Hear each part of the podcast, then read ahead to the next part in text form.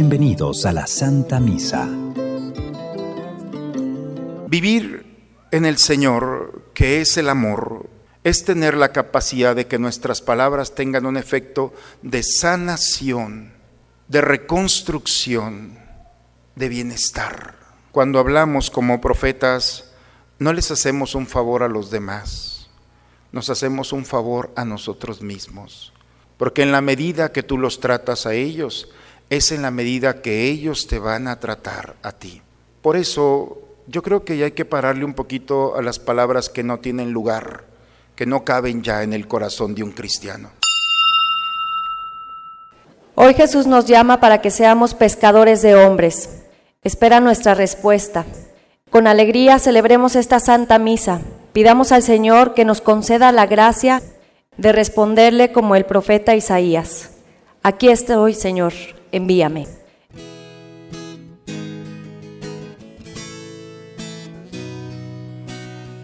Caminar contigo, platicar de cosas, soñar tranquilo Andar sobre rosas es un sueño hermoso. Recordar amigos desde que has nacido. Hay amor y paz, hasta hoy mi Jesús eres tú. Vives tú en mí, me has dado la luz, tuyo soy. Yo me doy a ti, anhelo algún día con fervor todo sea mejor, que la vida sonría para todos. Gracias a ti, mi Señor.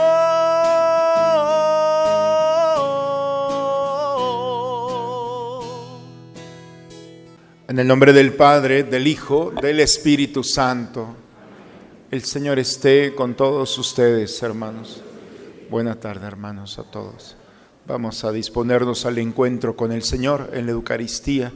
Los invito a presentarnos a Él en esta tarde, reconociendo nuestros pecados con humildad.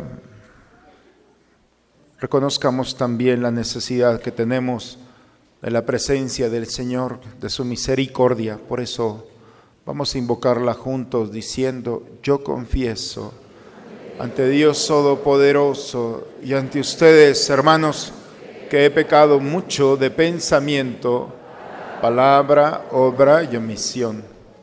Por mi culpa, por mi culpa, por mi grande culpa. Por eso ruego a Santa María, siempre Virgen, a los ángeles, a los santos y a ustedes, hermanos, que intercedan por mí ante Dios nuestro Señor. Por favor, inclinen un momento su cabeza. Dios Todopoderoso tenga misericordia de nosotros perdone todos nuestros pecados y nos lleve un día a gozar de la vida eterna. Amén.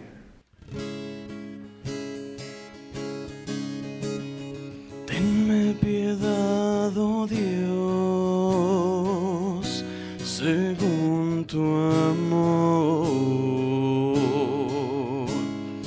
Tenme piedad, oh Dios, según tu amor.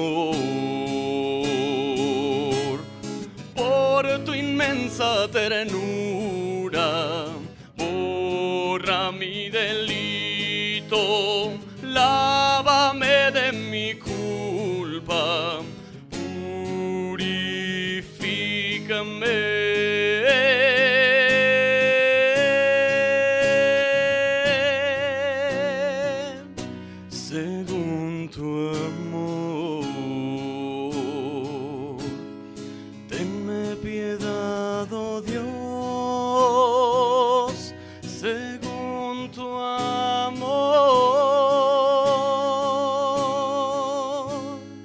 Gloria a Dios en el cielo y en la tierra paz a los hombres que ama el Señor.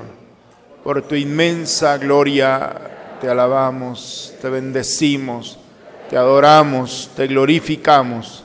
Te damos gracias, Señor Dios, Rey Celestial, Dios Padre Todopoderoso, Señor Hijo único Jesucristo, Señor Dios, Cordero de Dios, Hijo del Padre.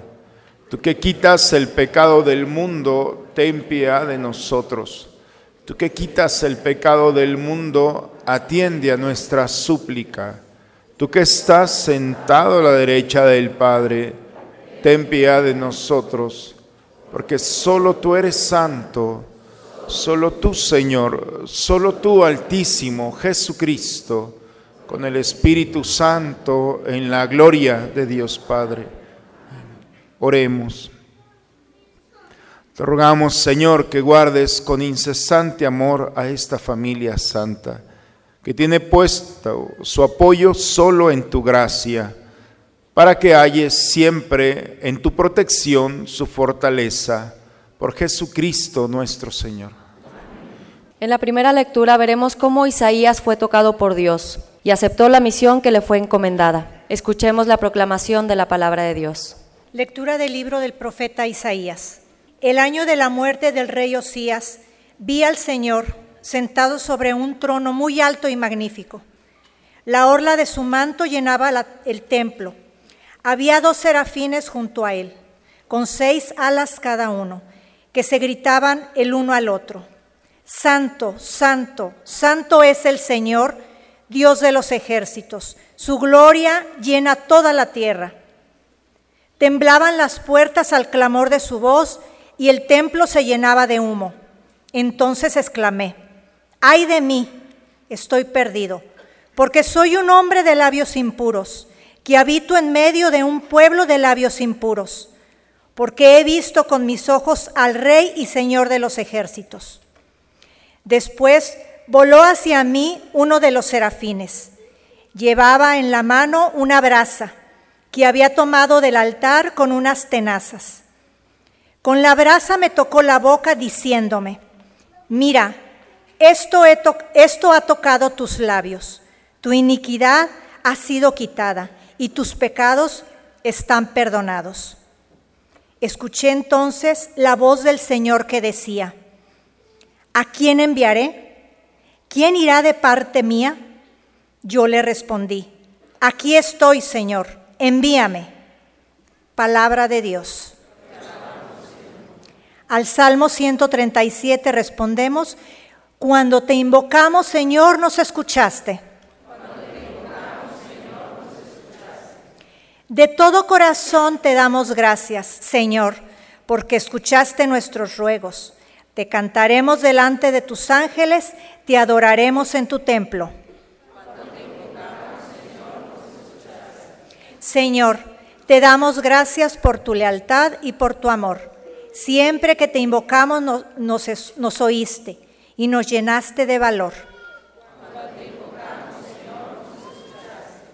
Que todos los reyes de la tierra te reconozcan al escuchar tus prodigios que alaben tus caminos, porque tu gloria es inmensa. Tu mano, Señor, nos pondrá a salvo, y así concluirás en nosotros tu obra. Señor, tu amor perdura eternamente, obra tuya soy, no me abandones. San Pablo reflexiona sobre su vida y descubre su vocación recibe el encargo de anunciar el Evangelio y lo cumple con generosidad. Escuchemos al apóstol. Lectura de la primera carta del apóstol San Pablo a los Corintios. Hermanos, les recuerdo el Evangelio que yo les prediqué y que ustedes aceptaron y en el cual están firmes. Este Evangelio los salvará si lo cumplen tal y como yo lo prediqué. De otro modo, habrán creído en vano les transmití ante todo lo que yo mismo recibí, que Cristo murió por nuestros pecados, como dicen las Escrituras, que fue sepultado y que resucitó al tercer día, según estaba escrito, que se le apareció a Pedro y luego a los doce. Después se apareció a más de quinientos hermanos reunidos, la mayoría de los cuales vive aún y otros ya murieron. Más tarde se le apareció a Santiago y luego a todos los apóstoles. Finalmente se me apareció también a mí, que soy como un aborto, porque yo perseguí a la iglesia de Dios y por eso soy el último de los apóstoles e indigno de llamarme apóstol.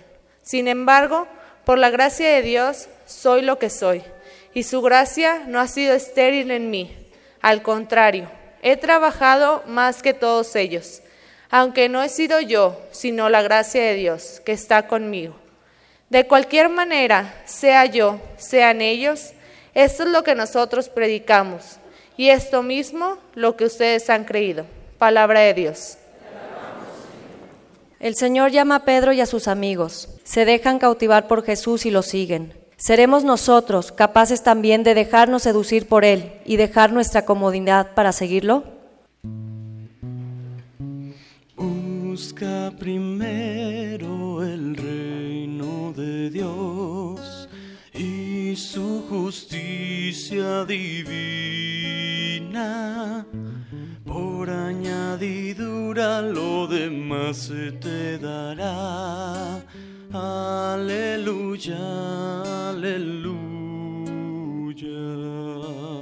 Sígame, dice el Señor, y yo los haré pescadores de hombres.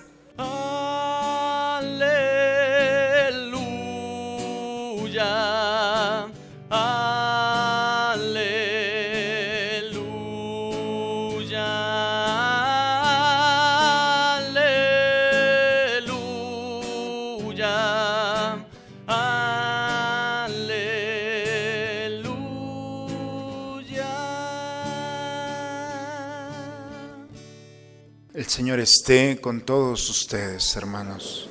Proclamación del Santo Evangelio según San Lucas. En aquel tiempo Jesús estaba a orilla del lago de Genezaret y la gente se agolpaba en torno suyo para oír la palabra de Dios. Jesús vio dos barcas que estaban junto a la orilla. Los pescadores habían desembarcado y estaban lavando las redes. Subió Jesús a una de las barcas, la de Simón. Le pidió que la alejara un poco de tierra y sentado en la barca enseñaba a la multitud. Cuando acabó de hablar, dijo a Simón, lleva la barca mar adentro y echen sus redes para pescar. Simón replicó, Maestro, hemos trabajado toda la noche y no hemos pescado nada, pero confiado en tu palabra, echaré las redes. Así lo hizo y cogieron tal cantidad de pescados que las redes se rompían. Entonces hicieron señas a sus compañeros que estaban en la otra barca para que vinieran a ayudarlos. Vinieron ellos y llenaron tanto las dos barcas que casi se hundían. Al ver esto, Simón Pedro se arrojó a los pies de Jesús y le dijo, apártate de mí, Señor, porque soy un pecador. Porque tanto él como sus compañeros estaban llenos de asombro al ver la pesca que habían conseguido. Lo mismo le pasaba a Santiago y a Juan, hijos de Zebedeo, que eran compañeros de Simón. Entonces Jesús le dijo a Simón, no temas, desde ahora serás pescador de hombres. Luego llevaron las barcas a tierra y dejándolo todo lo siguieron. Palabra del Señor. La primera lectura, hermanos, tomada del profeta Isaías, nos narra una visión que tuvo. En esta visión Dios se pone delante y descubre la, la indignidad de estar delante de Dios. No soy digno de estar delante de Dios.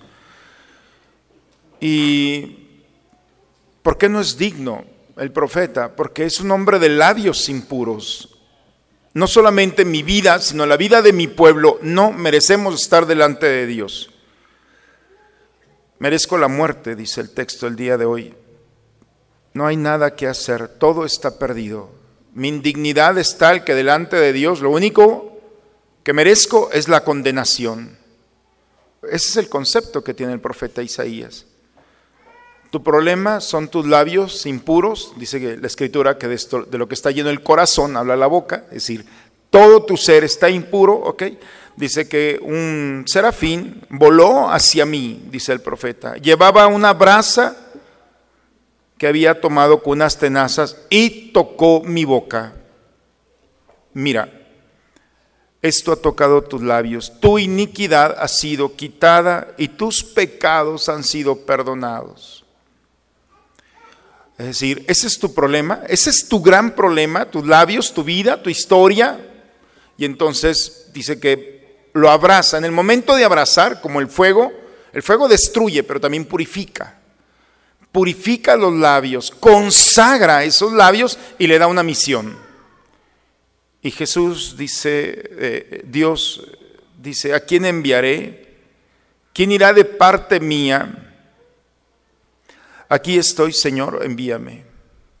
Es decir, si te quieres arriesgar, porque Dios no necesita un profeta para hacer lo que tiene que hacer, pero Dios en su sabiduría eterna quiere hacer participar al hombre de este proyecto. O sea, seguramente, ¿quién me ayudará?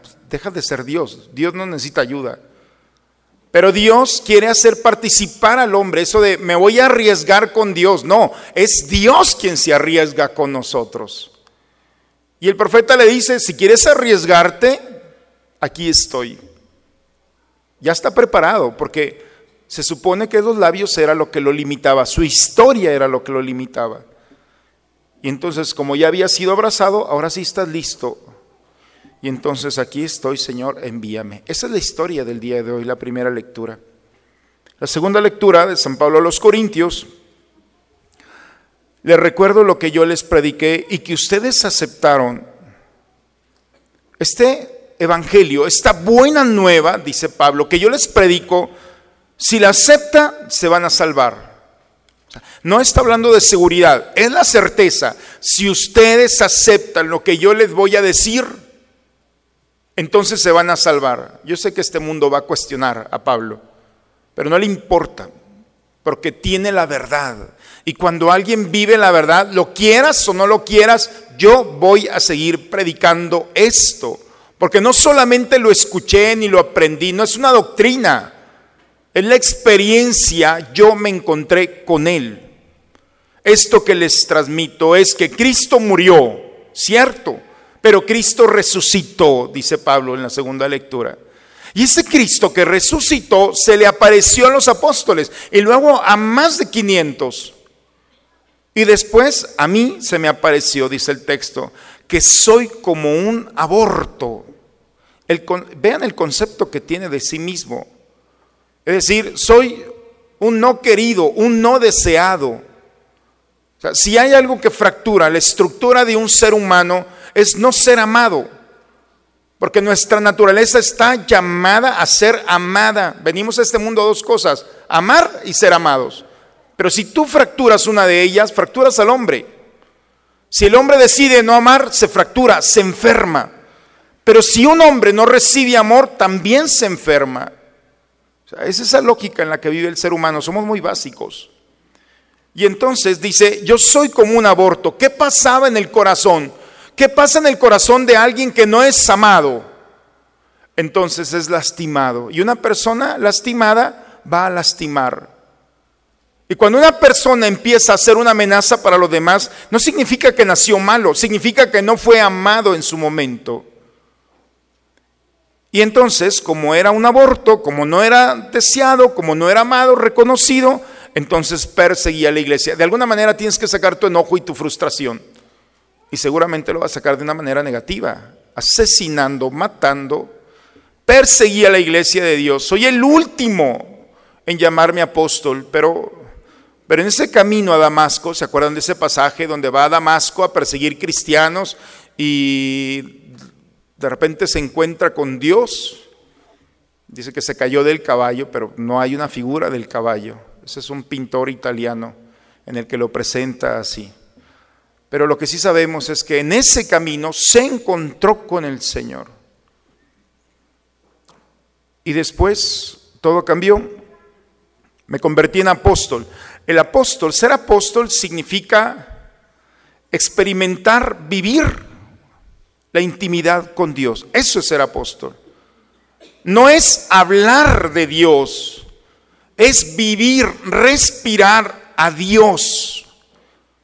Porque podemos hablar de Dios y no lo tenemos dentro. Ese es, un artista, es un actor.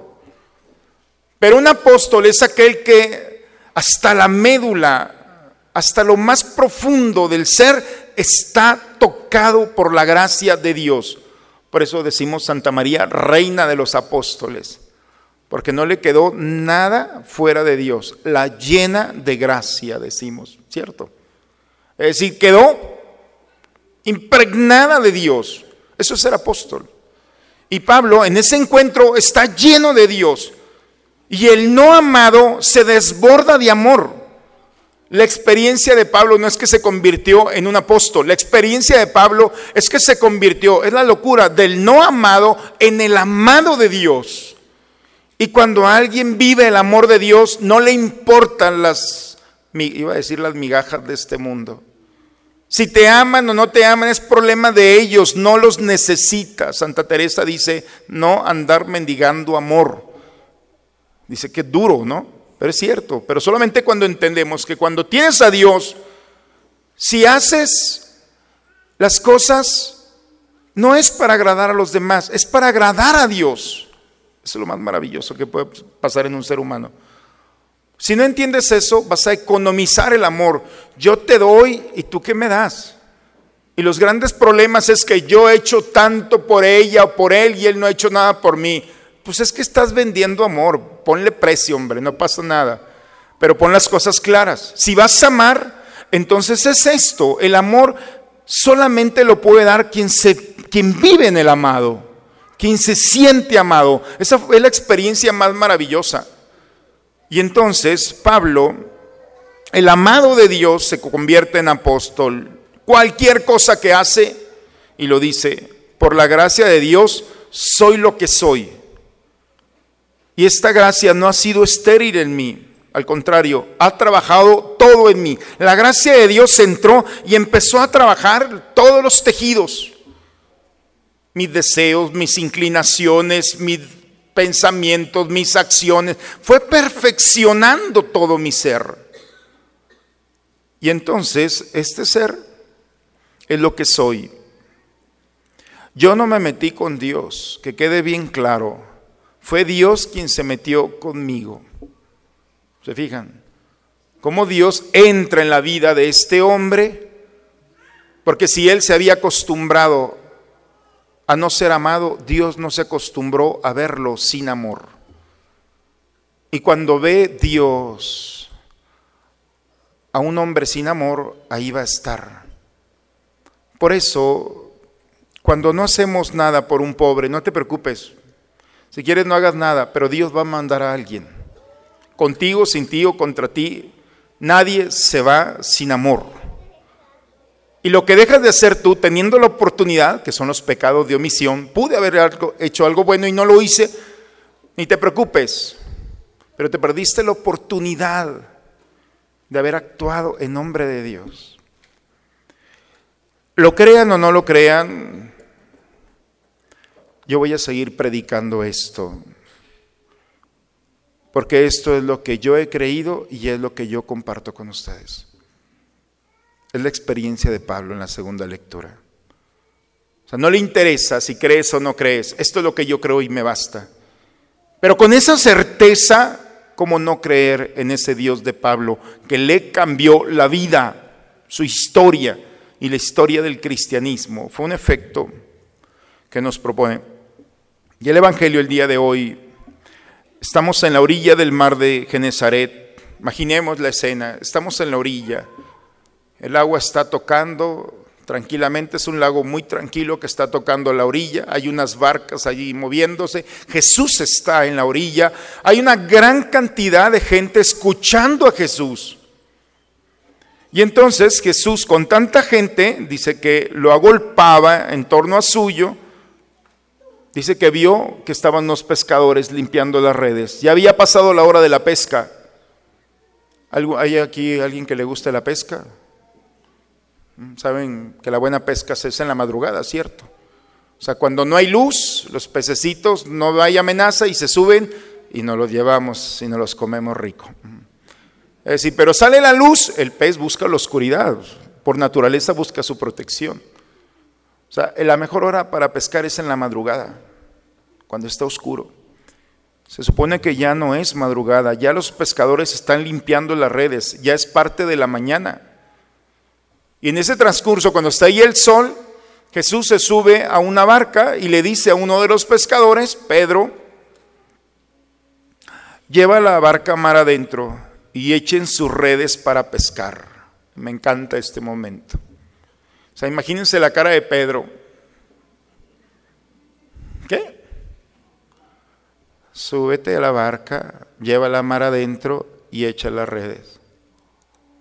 Hemos trabajado toda la noche, no hemos pescado nada. ¿Tú qué eres? Carpintero, bien. Yo soy pescador. Este es mi mar, aquí nací.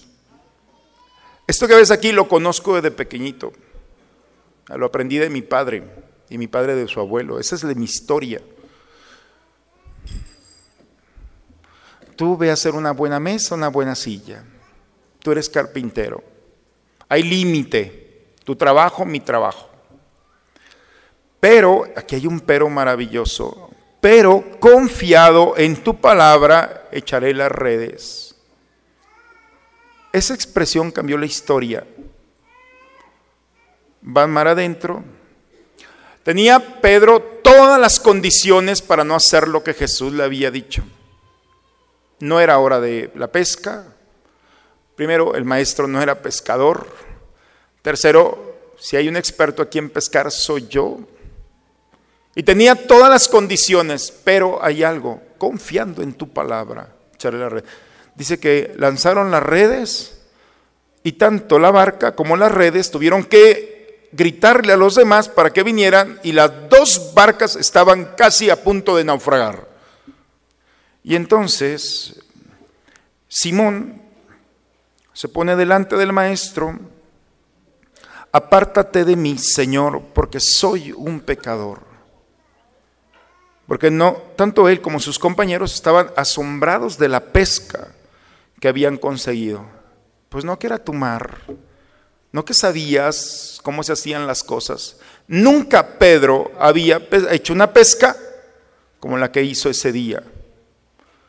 El, mal día de Pedro, no pescamos nada, hemos trabajado toda la noche. El peor día de Pedro se transforma en la experiencia más maravillosa.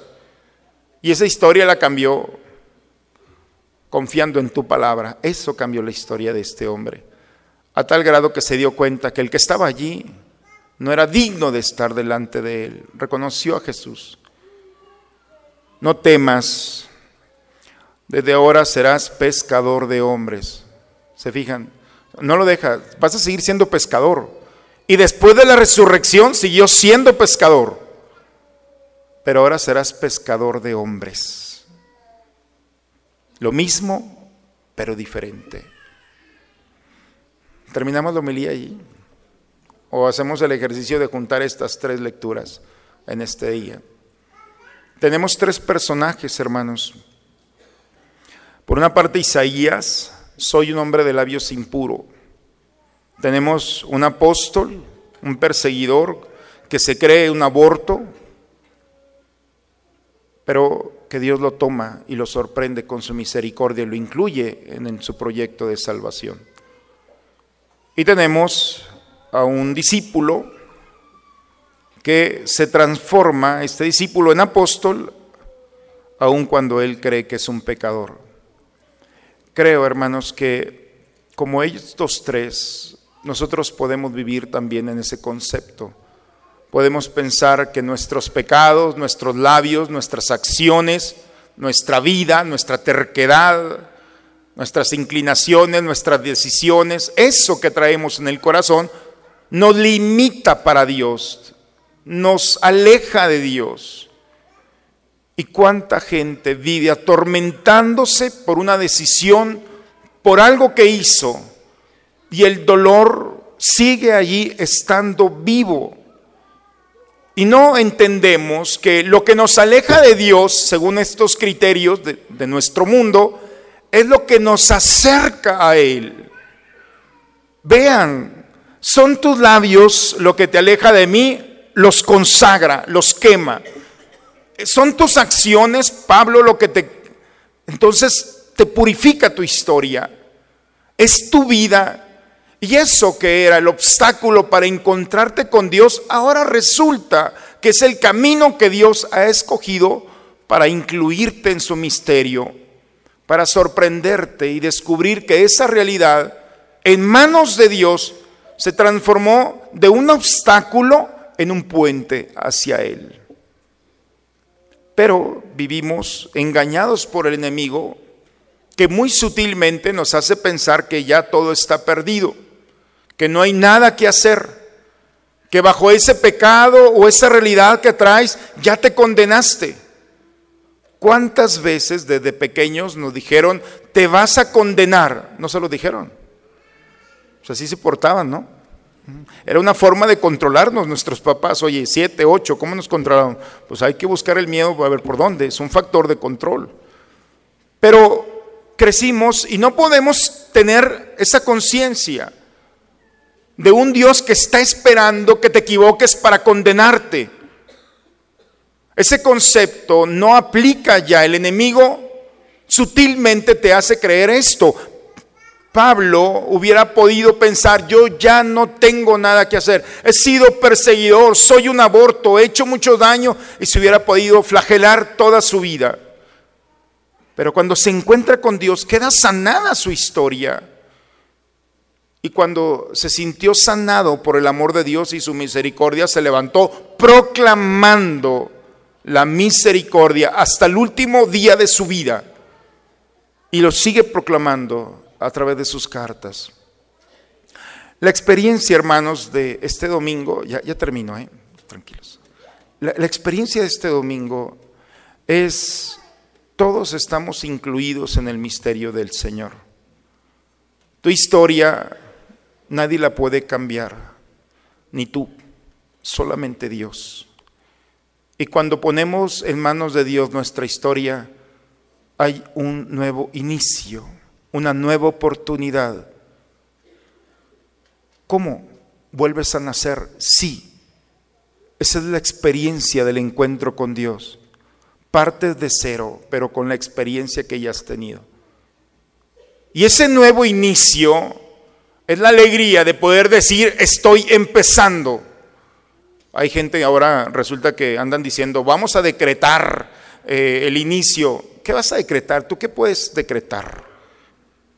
O sea, no eres Dios. Aquí nadie decreta nada. El inicio no es tu voluntad, es Dios.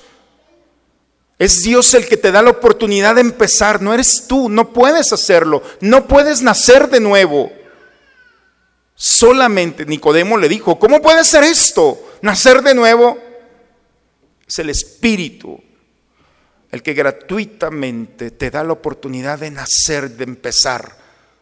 Y cuando alguien empieza, como ya descubrió el dolor de haberse equivocado, no quiere volverlo a hacer. Y cuando alguien aprende en gracia de Dios, en regalo de Dios, el empezar una vida de nuevo, entonces se transforma en lo que hemos visto los textos del día de hoy. Se transforma en profeta, es decir, tu palabra hace resonar el corazón de aquel que está a tu lado se transforma en apóstol a pesar de tu indignidad, por, no por tus méritos, sino porque Dios así lo quiere, te transformas en apóstol. Todo tu cuerpo habla de Dios. Y tercero, te vuelves en discípulo del Señor.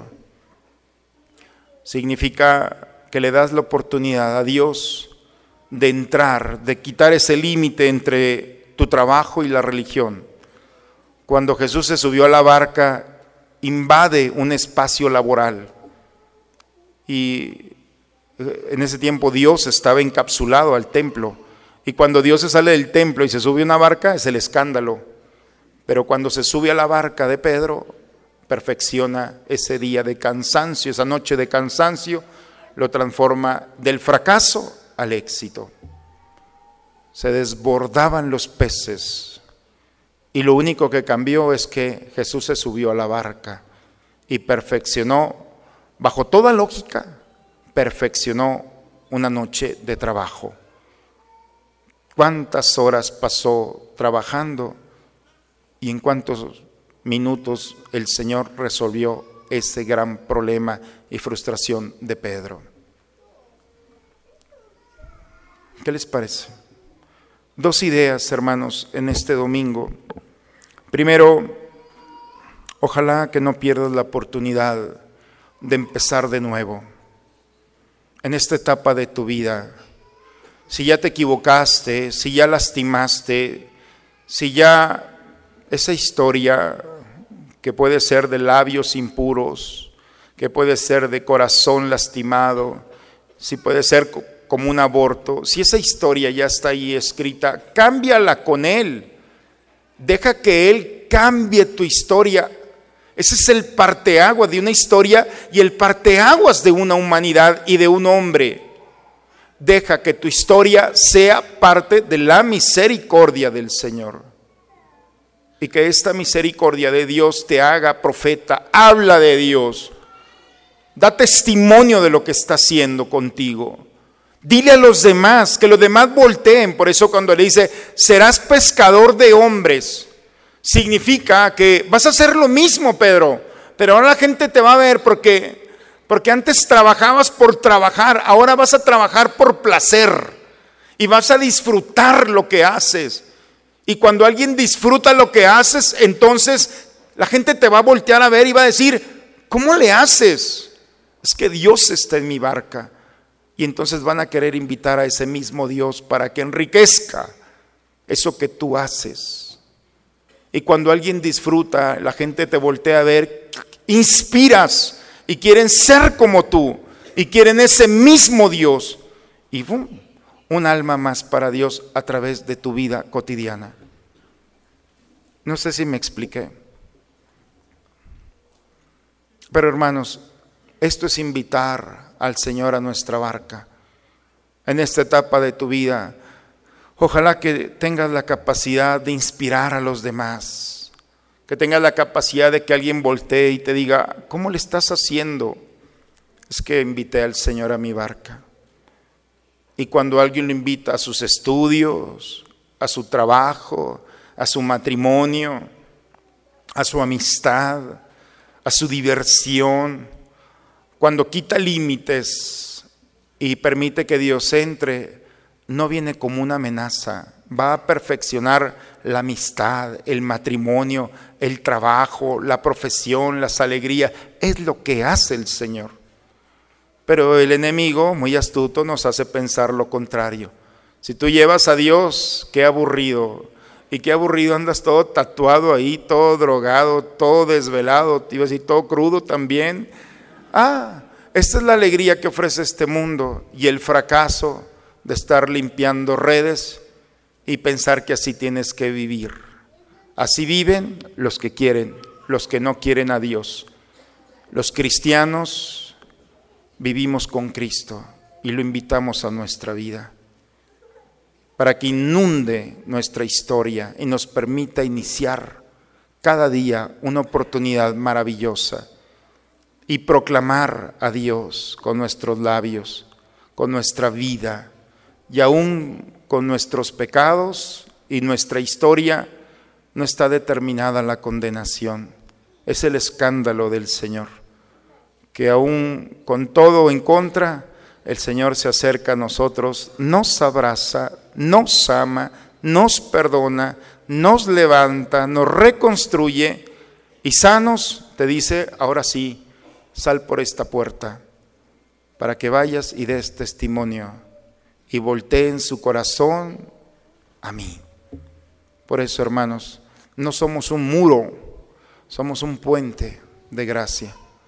Ojalá, hermanos, que la palabra del Señor, junto con Cristo que viene a este altar, lo permitamos que vaya a nuestra vida. Permitamos iniciar nuevamente una historia en nosotros y como tantos y tantos hombres y mujeres, nos sumemos a este proyecto de Dios para sorprender una, una humanidad lastimada, una humanidad que va perdiendo la luz, pero sobre todo va perdiendo la capacidad del disfrute, de la alegría de un presente, por estar atorados en un pasado o de miedo con un futuro. Vivir, hermanos, en el Señor significa decir dominguito padrísimo. Tengo mucho que agradecerle. Y mañana lunes, que venga el lunes. Todo tiene su lugar, todo tiene su porqué. Teniendo a Cristo, todo tiene sentido. En el nombre del Padre, del Hijo y del Espíritu Santo. Vamos a renovar nuestra fe. Creo en un solo Dios.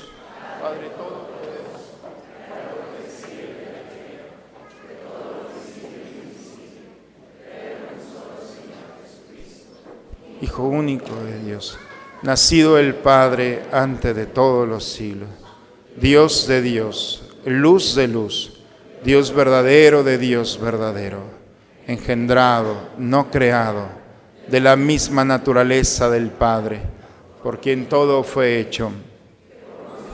Nosotros y nuestra salvación bajó del cielo y por obra del Espíritu Santo se encarnó de María la Virgen y se hizo hombre, y por nuestra causa fue crucificado en tiempo de Poncio Pilato, padeció y fue sepultado, resucitó al tercer día, según las Escrituras, y subió al cielo y está sentado a la derecha del Padre. Y de nuevo vendrá con gloria para juzgar a vivos y muertos, y su reino no tendrá fin. Creo en el Espíritu Santo Señor y dador de vida, que procede del Padre y del Hijo. La misma adoración y gloria, y que habló por los profetas. Creo en la Iglesia, que es una santa, católica y apostólica. Confieso que hay un solo bautismo para el perdón de los pecados. Espero la resurrección de los muertos y la vida de un mundo futuro Vamos a tomar asiento, hermanos. Dejemos que la palabra de Dios se haga presente en este altar y perfeccione esa idea que el Señor, a través de la Escritura, ha depositado en nosotros. Tal como soy, Señor, sin nada que ofrecer más que mi canción no tengo más que darte, pues todo es tuyo, Señor.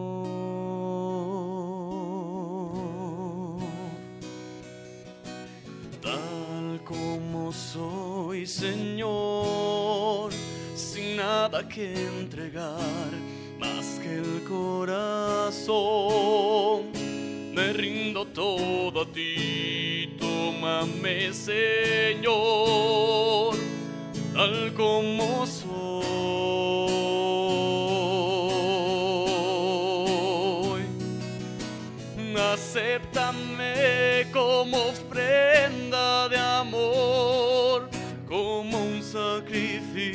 Sacrificio agradable en tu honor.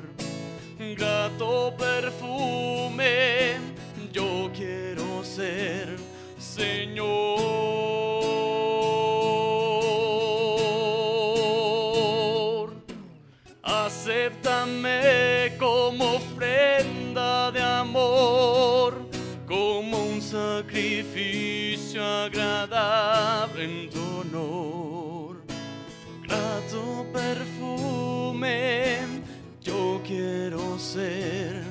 Señor.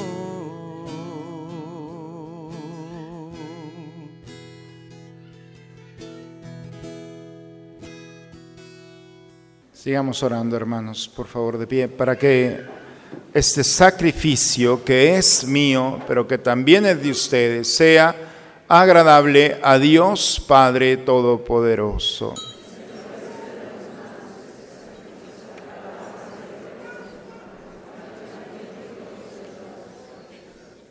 Señor Dios nuestro, que has creado los frutos de la tierra, sobre todo para ayuda de nuestra fragilidad concédenos que también se conviertan para nosotros en sacramento de eternidad por Cristo nuestro Señor.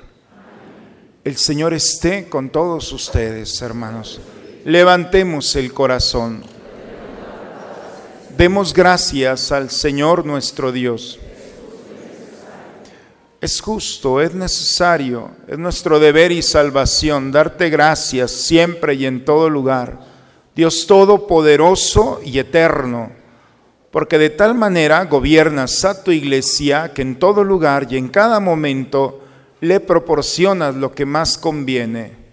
No cesas, en efecto, de asistirla con la fuerza del Espíritu Santo, para que confiada siempre a ti en el amor, no abandone la plegaria en la tribulación, ni deje de darte gracias en el gozo. Por eso nos unimos a los ángeles y a los santos para cantar con ellos el himno de tu gloria. Santo es el Señor mi Dios, himno de alabanza, a Él el poder,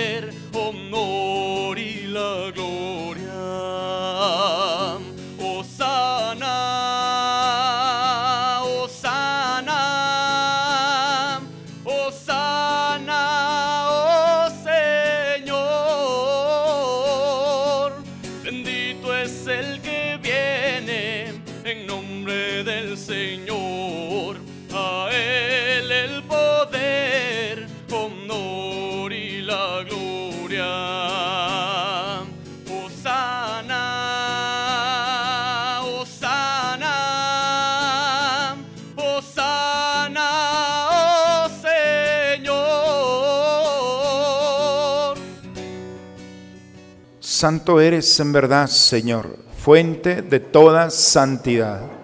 Por eso te pedimos que santifiques estos dones con la efusión de tu Espíritu, de manera que se conviertan para nosotros en el cuerpo y la sangre de Jesucristo nuestro Señor, el cual cuando iba a ser entregado a su pasión, voluntariamente aceptada, tomó pan. Dándote gracias, lo partió, lo dio a sus discípulos, diciendo, tomen y coman todos de él, porque esto es mi cuerpo, que será entregado por ustedes.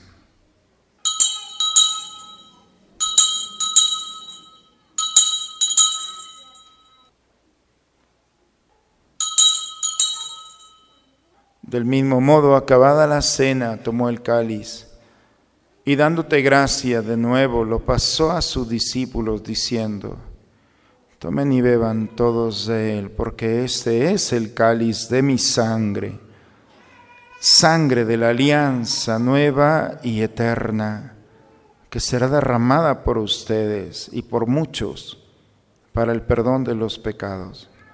Hagan esto en conmemoración mía.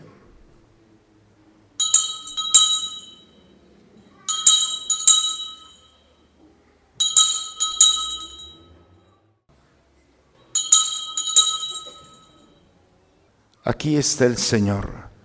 Él es el misterio de nuestra fe. Anunciamos tu muerte, proclamamos tu resurrección, Señor Jesús. Padre, hoy celebramos el memorial de la muerte y la resurrección de tu Hijo. Te ofrecemos el pan de la vida, el cáliz de la salvación y te damos gracias porque nos haces dignos de servirte en tu presencia. Te pedimos humildemente que el Espíritu Santo congregue en la unidad a cuantos participamos del cuerpo y sangre de Cristo.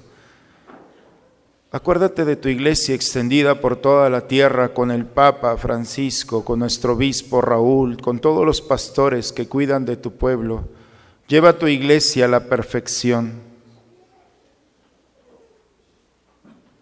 En tus manos, Padre, encomendamos el alma de todos nuestros seres queridos difuntos. A ellos, a ellas, Señor, que has llamado a tu presencia, admítelos a contemplar por intercesión de nuestra Madre Santísima tu rostro por la eternidad. Ten misericordia de nosotros, Señor, concédenos la gracia que necesitamos.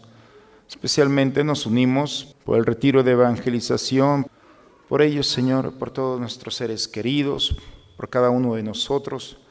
Concédenos la gracia que necesitamos para vivir un presente disfrutando de lo que tú nos permites, Señor.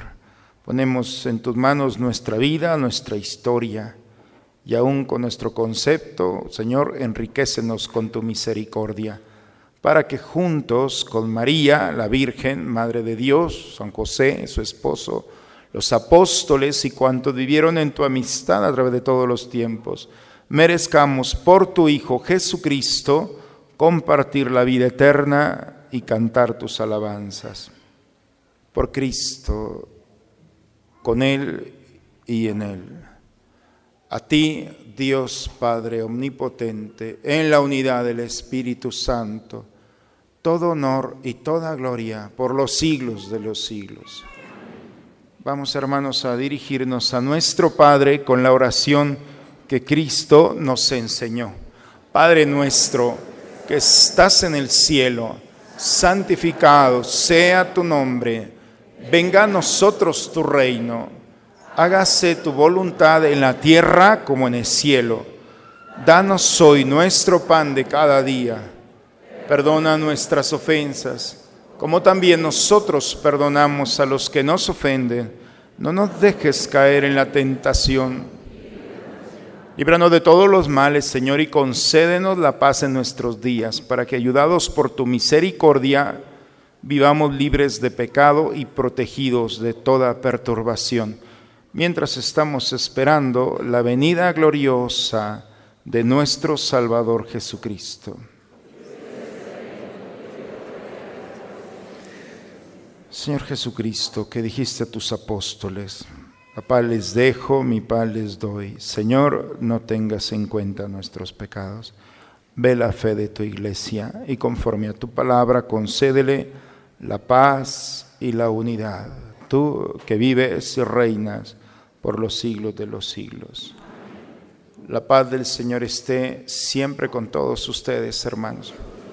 Esta paz del Señor, permitamos que entre nuestra historia, ilumine nuestra vida y la compartimos con aquel que está a nuestro lado. Damos un signo de comunión fraterna entre nosotros.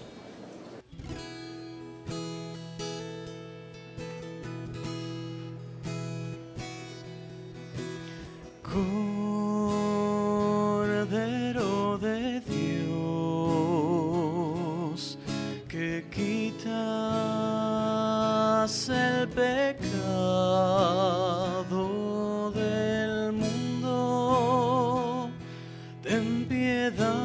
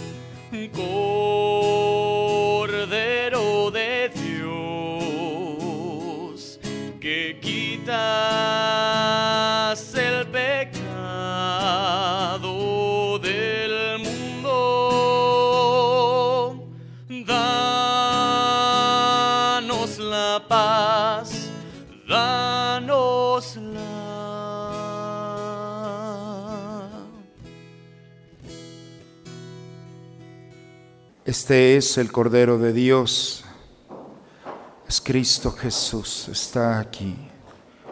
Ha venido a quitar el pecado del mundo. Dichosos nosotros los invitados a la cena del Señor.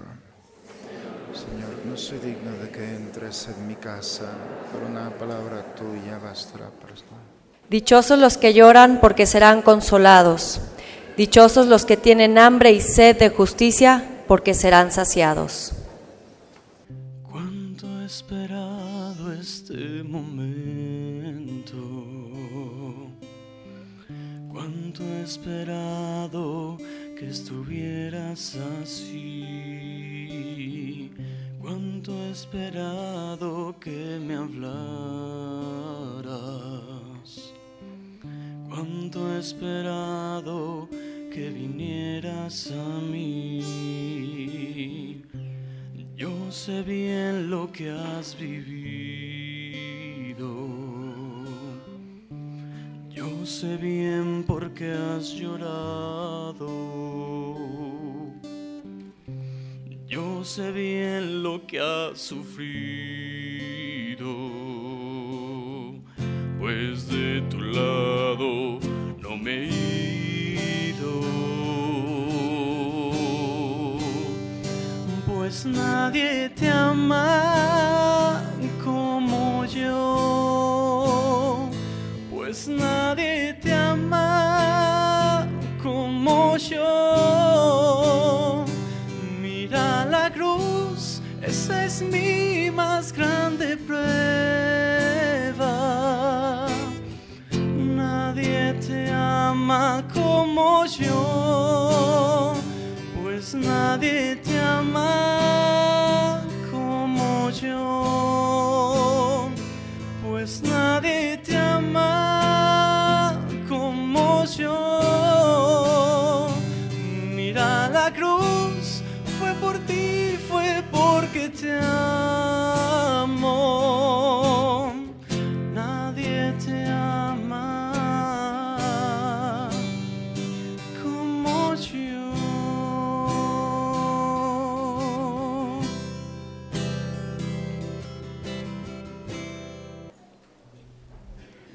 Para aquellos que no han recibido la comunión eucarística, los invitamos a recibir la comunión espiritual. Se pueden poner de rodillas.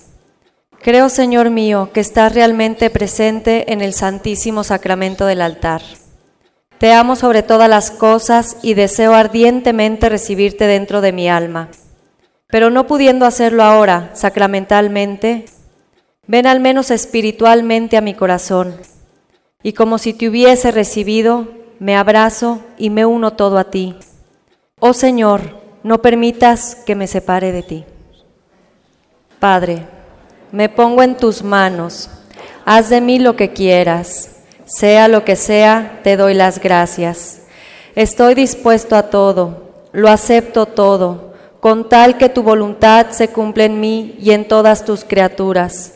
No deseo nada más, Padre, te encomiendo mi alma, te la entrego con todo el amor del que soy capaz, porque te amo y necesito darme, ponerme en tus manos sin medida, con una infinita confianza, porque tú eres mi Padre.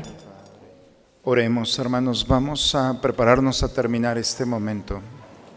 Señor Dios, que quisiste hacernos participar de un mismo pan y un mismo cáliz, concédenos vivir de tal manera que, hechos uno en Cristo, demos fruto con alegría para la salvación del mundo. Por Cristo nuestro Señor. Vamos a tomar asiento, hermanos, un momento, a escuchar los avisos de esta semana. Para este miércoles de ceniza los horarios serán. Habrá misa a las ocho y media de la mañana y a las seis de la tarde. Celebración de la palabra con imposición de ceniza a las 10 de la mañana, a las 12 del mediodía, a las 5 de la tarde para los niños y a las 8 de la noche. También en la capilla San Pedro se tendrá una celebración de la palabra a las 7 de la tarde. Para todos los jóvenes que quieran ir de misiones, los invitamos a la formación previa este jueves a las 7 de la tarde aquí en la cafetería. El libro de Vuelve a redescubrir a Jesús, a descubrir, es un libro que trae 40 historias y yo lo estoy recomendando para que en esta cuaresma tengamos una historia por día. Yo de hecho, tanto en, la- en el Facebook de la parroquia, vamos a estar lanzando una pequeña cápsula, una idea, pero la idea es que cada uno de nosotros tenga esa historia, la historia viene acompañada con un texto bíblico, con una reflexión y con una oración. Ojalá que en estos 40 días haya esa preparación, el deseo de una preparación, al menos ya con una historia cimentada en la escritura. Eh, están aquí en la puerta, ojalá tengamos eso para tener un lenguaje en común y podamos entender la lógica de una espiritualidad que nos invita a la iglesia en estos 40 días que vienen. Muy bien, pues vamos a ponernos de pie, hermanos, vamos a recibir la bendición. El Señor esté con ustedes. La bendición de Dios Todopoderoso, Padre, Hijo y Espíritu Santo, descienda sobre ustedes, sobre sus familias y permanezca siempre. Dos ideas, hermanos. espero que quede muy clara.